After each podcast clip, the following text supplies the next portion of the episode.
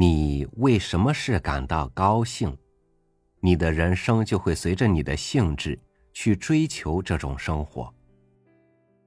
当你对什么都失去兴致，甚至于如提线木偶般，人家让你乐你就乐，让你哭你就哭，那么你的人生，你的生活，怎么能不空虚呢？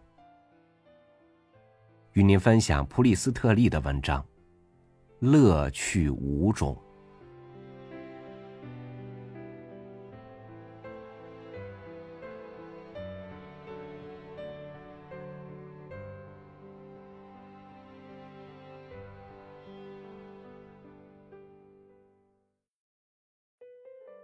在被窝里阅读小说里描写的坏天气。当你舒舒服服的偎在被窝里，读着小说里描写的暴风雨天，此时同样的暴风雨正在猛烈的撞击着你的窗户。当你泰然自若的置身于外面的风雨雪和书里的风雨雪的夹击时，你会感到别有一番乐趣。虽然我在儿时对这种乐趣感受最深，但现在我仍旧能体验到它。写传奇故事的老手们一定是为读者想到了这不寻常的额外的小乐趣。大概这就是为什么有那么多的传奇故事，为了一开始就能符合读者的口味。总是这样开头，在风雨、闪电、雷鸣、雨夹雪、冰雹等都肆虐狂暴到了顶点的黑夜里，单枪匹马的骑者，浑身上下裹得严严实实，只露着两只眼睛，为了公爵的一件紧急公务，策马行进在一条泥泞不堪的小路上。仅靠偶尔进食一点难以下咽的杂烩或馅饼，饮一两口酸酒度日。而这些东西，总是由粗暴的店老板或面色阴沉、衣着邋遢的老板娘端上来。窗户在风中咯咯的响个不停，冰雹哒哒的敲打着壁炉中的瓦片。除一只胳膊冰凉外，我舒舒服服的依偎在被窝里，同这些单枪匹马的骑士一起在泥泞的道路上跋涉了成千上万里，冒着黑夜里那最恶劣的暴风雨，齐声高喊：“呸！”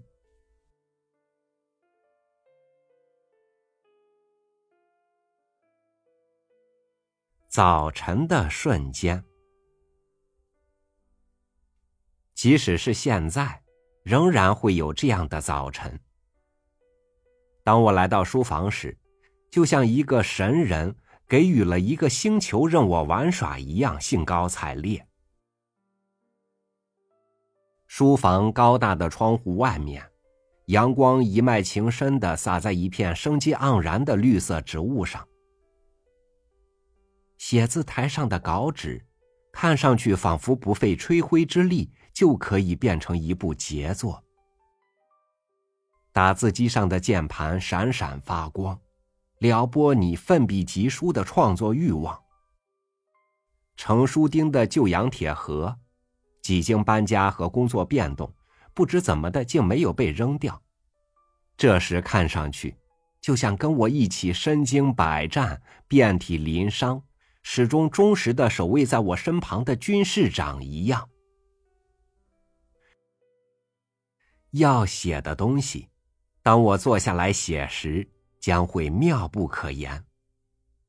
早上暖意的幻觉，比书架边上的镀金还要灿烂。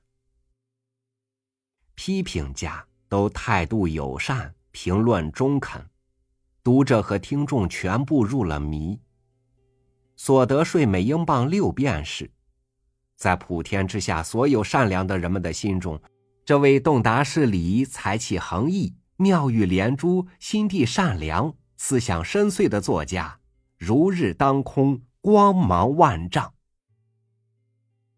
他现在从白日梦中醒来，这个坏脾气的胖家伙坐了下来，艰苦的写个不停，直到午饭时分。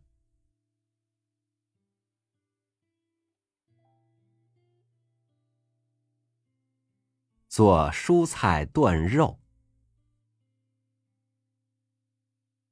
我并非经常捞着干这活事实上，我大显身手做蔬菜炖肉的时机，是在战时那些艰苦的岁月里。但我总是喜欢做蔬菜炖肉，并且我做的蔬菜炖肉百里挑一，特别好吃。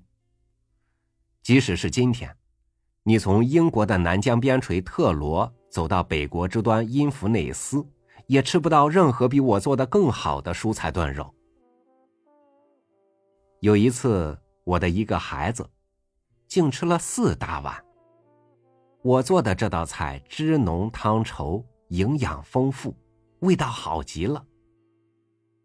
这道菜用什么都行，凡是硬食且家里有的蔬菜，我全往里面放。如果我兴致好时，还放些小巧玲珑的汤圆。我先用文火慢慢的炖，使汤变浓，然后加水再炖。我干这活从来不急于求成，而是不断的往锅里瞅瞅，尝尝味儿，口中还念念有词的来上一两句咒语。这样经过几个小时的折腾之后。我又往锅里加点随手抓得到的任何红葡萄酒，接着，在最后一刻，又倒上了一汤匙蜂蜜。于是这道菜就可以上桌了，很有皇家御膳的派头。所有的男人和孩子都会满怀感激之情，狼吞虎咽的大吃大嚼我做的蔬菜炖肉。但讨厌我们掌握了他们那点小小的做饭艺术的妇女们，则会故作满腹狐疑之态尝尝味儿，然后把眉头一皱，鼻子一蹙，问菜里放了什么玩意儿，抱怨说厨房里弄得乱七八糟。但尽管如此，他们还是装着漫不经心的样子，享用了这上好的菜肴。他们怎么能忍得住不享用呢？这可是一份调过味的蔬菜炖肉，加了那么多洋葱、红葡萄酒和蜂蜜，还有我的乐趣。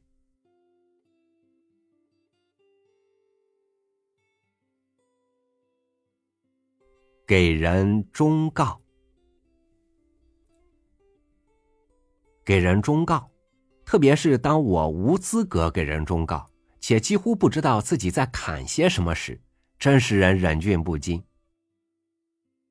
我处理自己的事情时，在谨慎、专注和技巧方面，简直可以和一名醉醺醺的爱尔兰男高音歌手唱起歌来时的表现相媲美。我的情绪变化之激烈，可以从满腔热情一下子变到憎恨、厌恶。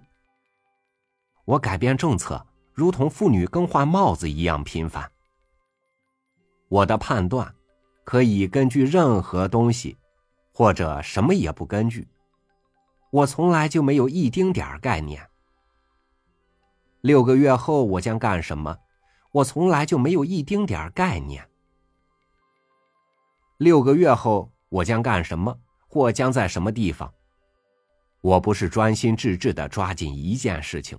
而是试着像玩耍似的，六件事情一起干。我不会定计划，即使定了计划，我也绝不会坚持执行。我早上是个悲观主义者，而到了晚上，却又成了一个乐观主义者。星期二像吃了败仗一样垂头丧气、萎靡不振，而到了星期五。又像大获全胜一样气焰嚣张，但由于我块大体重，声如洪钟，并叼着个烟斗，所以很少有人意识到我是一个像风信机一样变化无常、轻浮不负责任的人。于是人们征求我的意见，向我要忠告，而我在十几分钟里。可以让沙翁笔下以善给人忠告而闻名遐迩的波洛涅斯显得微不足道。我往椅子里一坐，舒舒服服的把背向后一靠。这举足轻重的二百磅，用带上点第一流大人物特有的那种威严口吻，再配上点他们用烟斗做出的那种令人肃然起敬的动作，开始砍道：“嗯，我必须说，在你这种情况下。”而这时，我的心中真是乐开了花。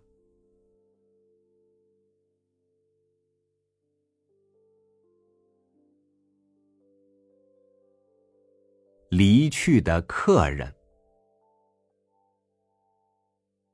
我愿做东道主，而不愿当客人。我喜欢人们到我家做客，但不大愿意到别人家去赴宴，因为一般的讲，我太忙。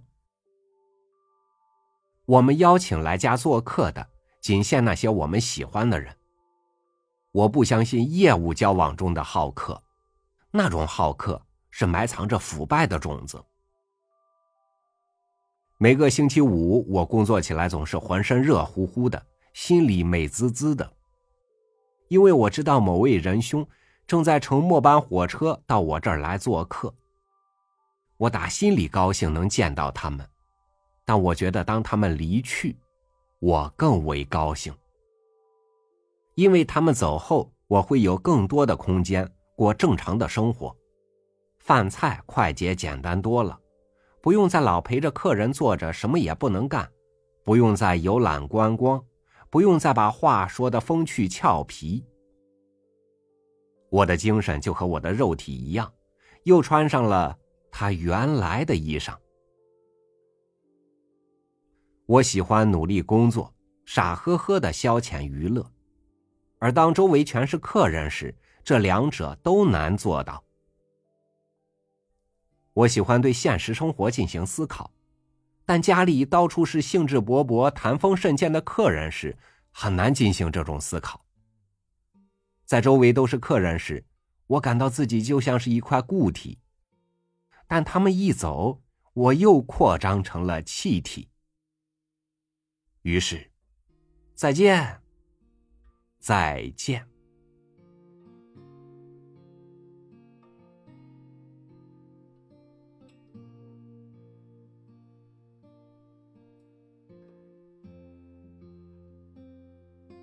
不要因为一时找不到乐趣，便又心生烦恼。